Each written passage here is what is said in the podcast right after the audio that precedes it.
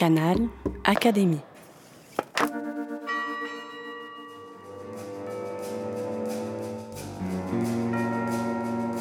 Petite histoire de science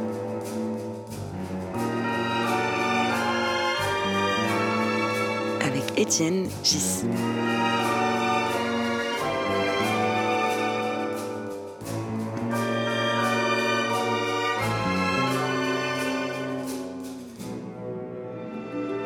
Le podcast de l'Académie des sciences. Bienvenue Juliette dans ce podcast euh, Petite histoire de science. Bonjour Juliette. Bonjour Étienne. Cette série est plus spécialement consacrée à des questions de transmission de la science. Juliette, Juliette Rocher, vous êtes euh, euh, scientifique, biologiste, et aujourd'hui vous êtes en charge de la coordination des comités de l'Académie des sciences qui réfléchissent sur des thèmes précis et qui produisent des rapports. Et c'est un peu votre travail. Alors, euh, j'aimerais qu'on discute de tout ça, d'une part de votre parcours, et puis ensuite de euh, qu'est-ce que c'est qu'un qu'est-ce que c'est qu'un comité, mais surtout qu'est-ce que c'est qu'un rapport et comment on communique ce genre de, de travail à un public plus large? Alors, on commence par le début. Euh, Dites-moi un peu quelle est votre trajectoire scientifique. J'ai fait des études pour être euh, enseignante euh, de sciences de la vie, sciences de la terre et de l'univers, si on suit euh, le titre officiel. J'ai donc passé l'agrégation de cette discipline et ensuite une, un doctorat en écologie des communautés. Ça veut dire qu'au début, vous vouliez être professeur de, de lycée ou vous vouliez être universitaire? Au début, je voulais enseigner. Et j'ai fait un an en, dans le secondaire pour mon année de titularisation. Mhm. En collège. Et euh, l'expérience a été extrêmement enrichissante euh, d'un point de vue des, du relationnel avec ses enfants, mais j'étais frustrée d'un point de vue scientifique, je l'avoue, puisque les programmes, je les trouvais peut-être euh, peu approfondis par rapport à tout ce que ma formation m'avait permis de voir dans ce. J'étais en cinquième et quatrième, mon année de stage. Et le- par contre, le, le contact avec les enfants, c'était bien. C'était extrêmement euh, agréable. Après, euh, parfois très difficile. J'étais dans ce qu'on appelle, euh, appelait à l'époque une ZEP, Oui. un établissement d'enseignement prioritaire avec des enfants avec des trajectoires un peu compliquées, un rapport à l'école euh, complexe et finalement des, des enfants très attachants, mais, mais complexes à, à gérer en classe. Donc, Alors après, vous avez quitté ça mécontente ou bien parce que vous vouliez faire autre chose Je voulais voir autre chose. Je voulais voir un autre contexte d'enseignement. Mhm. Alors j'ai eu la possibilité de faire un, ce qu'on appelle un master 2 et ensuite un doctorat. Et pendant mon doctorat, j'ai enseigné en tant que monitrice. Euh, j'ai enseigné en licence, en master. Et euh, à la fin de ce doctorat, je me suis dit que l'enseignement, c'était vraiment passionnant et que le niveau universitaire était finalement très satisfaisant. Et il existe à l'université un profil finalement peu, peu connu, en tout cas du grand public, qui est celui euh, d'enseignant du secondaire euh, détaché dans le supérieur, ce qu'on appelle aussi Prague. Professeur agrégé, j'ai eu la chance de pouvoir exercer cette euh, fonction dans deux universités, celle de Mais je coupe tout Créteil. de suite. Les professeurs agrégés, à ma connaissance, ouais, je crois que vous ne me contredirez pas, sont des enseignants qui sont- qui n'ont aucune charge de recherche. Exactement. Est-ce que ça vous a gêné d'être euh, uniquement enseignante? Alors moi, je, je l'ai vu plutôt dans l'autre sens, c'était que j'étais uniquement enseignante. Avec, j'avais fait ce choix de ne pas continuer en, en- en recherche euh, à la fin de mon doctorat. Et euh, je le voyais dans l'autre sens en me disant que finalement, je- j'enseignais, mais au milieu d'enseignants-chercheurs, d'universitaires. J'étais euh, associée à un laboratoire, j'évoluais au milieu d'enseignants-chercheurs, je participais à leurs réunions de travail. Et donc non, je n'étais pas frustrée Mais du tout. la charge est assez lourde. C'est deux Oui. fois 192 heures par Oui, oui, an. oui, donc oui, oui. c'est euh, c'est plus lourd qu'un agrégé du lycée, mais euh, Oui. c'est quand même très lourd. Oui, 15 heures d'enseignement Voilà, en moyenne par semaine, oui, si on lisse sur l'année.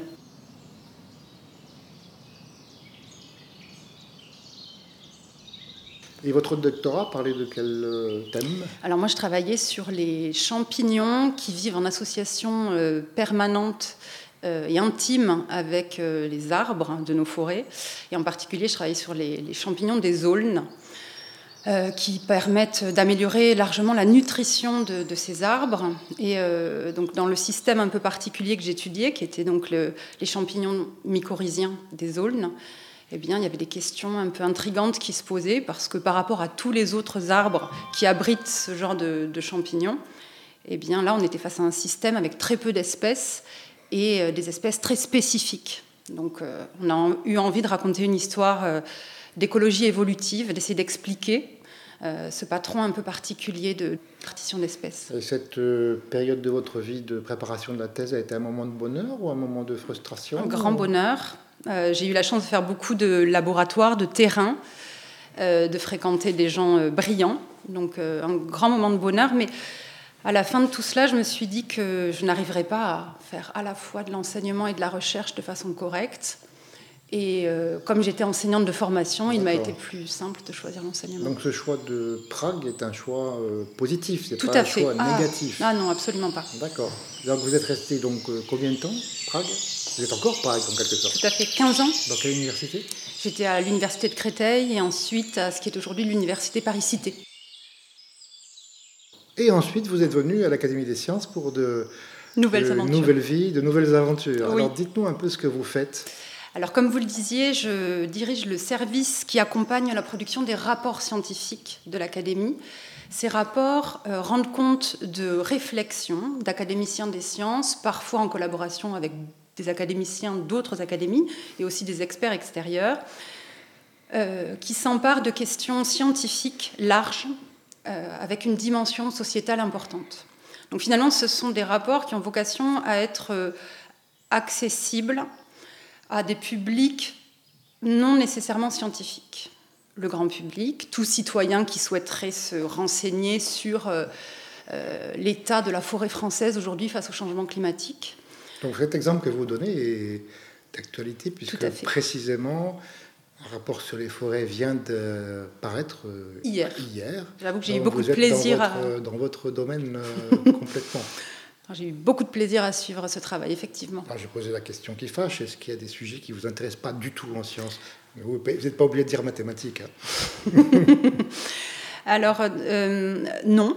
Euh, en revanche, j'admets mon ignorance sur pas mal de, thèmes. C'est vrai que pour ce qui est de l'intelligence artificielle, euh, le, on a un groupe de travail qui, qui, réfléchit à la place des constellations de satellites aujourd'hui euh, dans, le monde et euh, les questions que cela pose d'un point de vue scientifique, d'un point de vue sociétal. Et euh, pour moi, c'est beaucoup moins facile d'accès, mais la, question posée est, passionnante.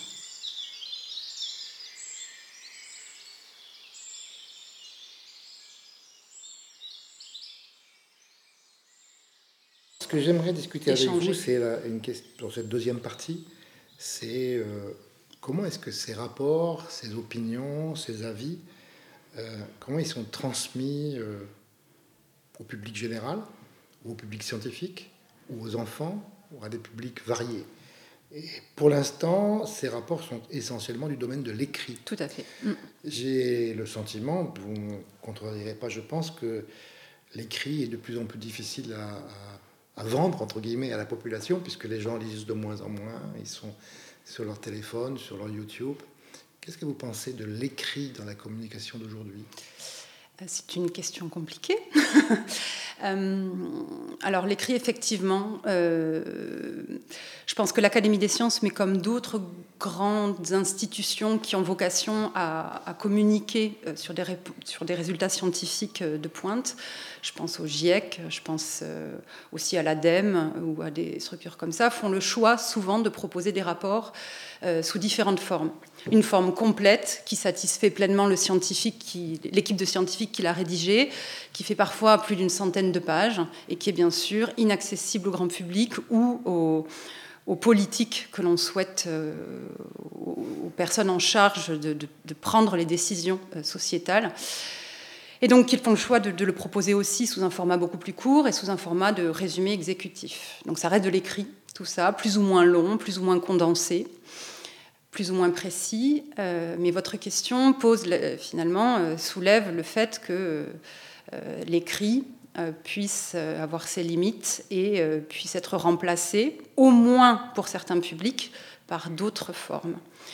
Pour ce rapport forêt dont on parlait à l'instant, justement, le comité a, fait le choix de faire une grande place à des illustrations qui se voulaient se suffire à elles-mêmes pour illustrer un certain nombre de points clés.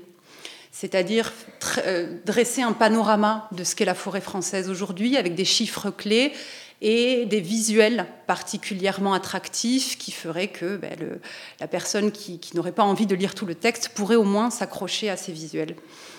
Euh, beaucoup de, scientifiques font le choix de la bande dessinée, font le choix des, petites vidéos, des, et euh, moi, pour être parfaitement honnête, j'aimerais beaucoup qu'on se tourne vers ces possibilités. Euh, après, encore faut-il trouver les, personnes aptes, à, capables de, faire ça. Mais les retours que l'on a sur les rapports, moi je me rappelle avoir discuté avec des étudiants euh, de, Centrale, je crois, qui me disaient qu'ils étaient très intéressés par le rapport, mais qu'ils auraient apprécié avoir une petite vidéo qui leur donne en quelques secondes euh, le contenu pour savoir s'ils avaient envie de poursuivre la lecture. Quand j'étais enfant, je lisais des livres pour enfants, mais je ne regardais que les images. et, et j'ai constaté que je suis encore comme ça aujourd'hui. Quand je lis un article de mathématiques, je regarde d'abord s'il y a des images. Et s'il y en a, je les regarde euh, avec précision.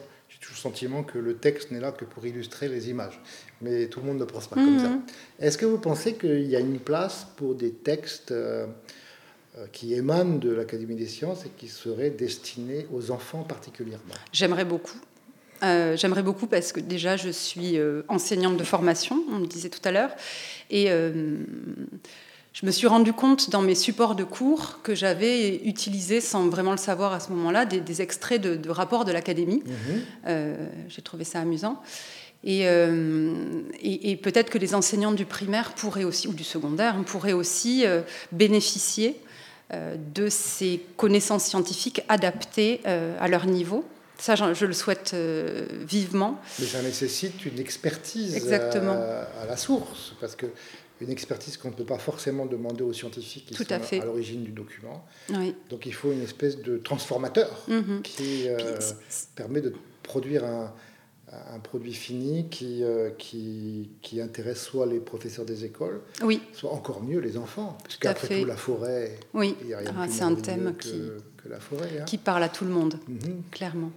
Euh, après, peut-être que je dis des bêtises, mais j'ai l'impression que la médiation scientifique n'est pas forcément vue comme une mission de tous les académiciens. Certains n'ont pas à cœur de, de, de, faire cela. Et puis, euh, il y a encore pas longtemps, c'était pas nécessairement une activité très valorisée. Aujourd'hui, ça l'est, et c'est une très bonne nouvelle. Un peu plus. Il y a une médaille du CNRS. Oui, oui, mais un peu plus. un peu plus. Euh, jadis, on les scientifiques qui faisaient de la médiation avaient coutume de ne pas indiquer ça dans leur curriculum vitae mhm. parce que soit on s'en fichait complètement, soit, soit encore pire, c'était considéré comme un peu négatif. Tout à fait. Les choses mhm. évoluent, il y a encore beaucoup de choses à faire, mais euh, c'est vrai, vous avez raison, les choses évoluent. Mhm. Alors donc il faudrait faire des écoles d'écriture. des écoles d'écriture, oui. Des ateliers d'écriture, comme on dit parfois. Oui, oui. Ah, j'en serais ravie, tout à fait. Euh, et puis en concertation avec... Euh, les gens du terrain, savoir les retours justement des enseignants, des élèves, vous le disiez, euh, pour s'adapter au mieux aux contraintes. voilà. Et vous croyez que les étudiants universitaires sont à même de, s'y coller? Alors je sais qu'il existe de plus en plus dans les universités, en tout cas c'était le cas l'université Paris-Cité, à l'université de Créteil, des modules de médiation scientifique justement qui, qui attirent beaucoup d'étudiants. Euh, qui ont envie de faire des films, des, des, BD, des choses comme ça. Il y a quand même beaucoup d'auteurs de BD scientifiques qui ont bonne presse aujourd'hui, qui sont mis en avant. Donc c'est, euh, je pense qu'on pourrait s'appuyer sur des étudiants, effectivement. Euh, peut aussi, il y, a, des modules de, de, dessin scientifique. oui. Mm, mm. Alors est-ce que vous, vous dessinez bien? Malheureusement non. Pas bien? Je serais ravie d'apprendre, mais je crois que c'est un peu trop tard. pourquoi, pourquoi trop tard? Non, non, mais pourquoi pas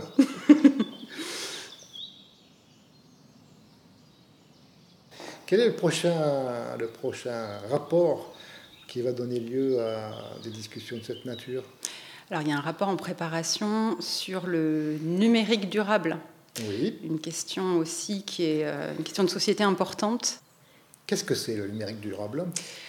Euh, en gros, c'est réfléchir à adapter ses pratiques à, euh, aux exigences de la lutte contre le changement climatique, puisque finalement l'utilisation du numérique est totalement dématérialisée. Chaque personne derrière son ordinateur n'a pas idée de tous les circuits, de tous les matériaux, de toute la pollution que génère son activité. Et donc l'idée, là, c'est vraiment de s'adresser aux, étudiants, aux jeunes générations, on va dire. Mais, voire aux enfants. Voire aux enfants, euh, pour euh, adapter leur euh, façon de faire. Parce que finalement, partager une vidéo de chaton, c'est énormément de CO2 émis dans l'atmosphère. Et partager une vidéo sur la forêt ça, on a le droit. On a le droit, c'est pour la bonne cause. D'accord. Merci beaucoup, Juliette. Merci, Étienne. Petite histoire de science.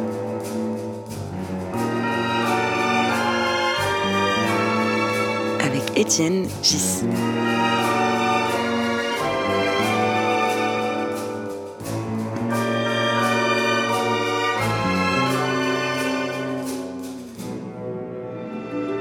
le podcast de l'Académie des sciences. Canal Académie.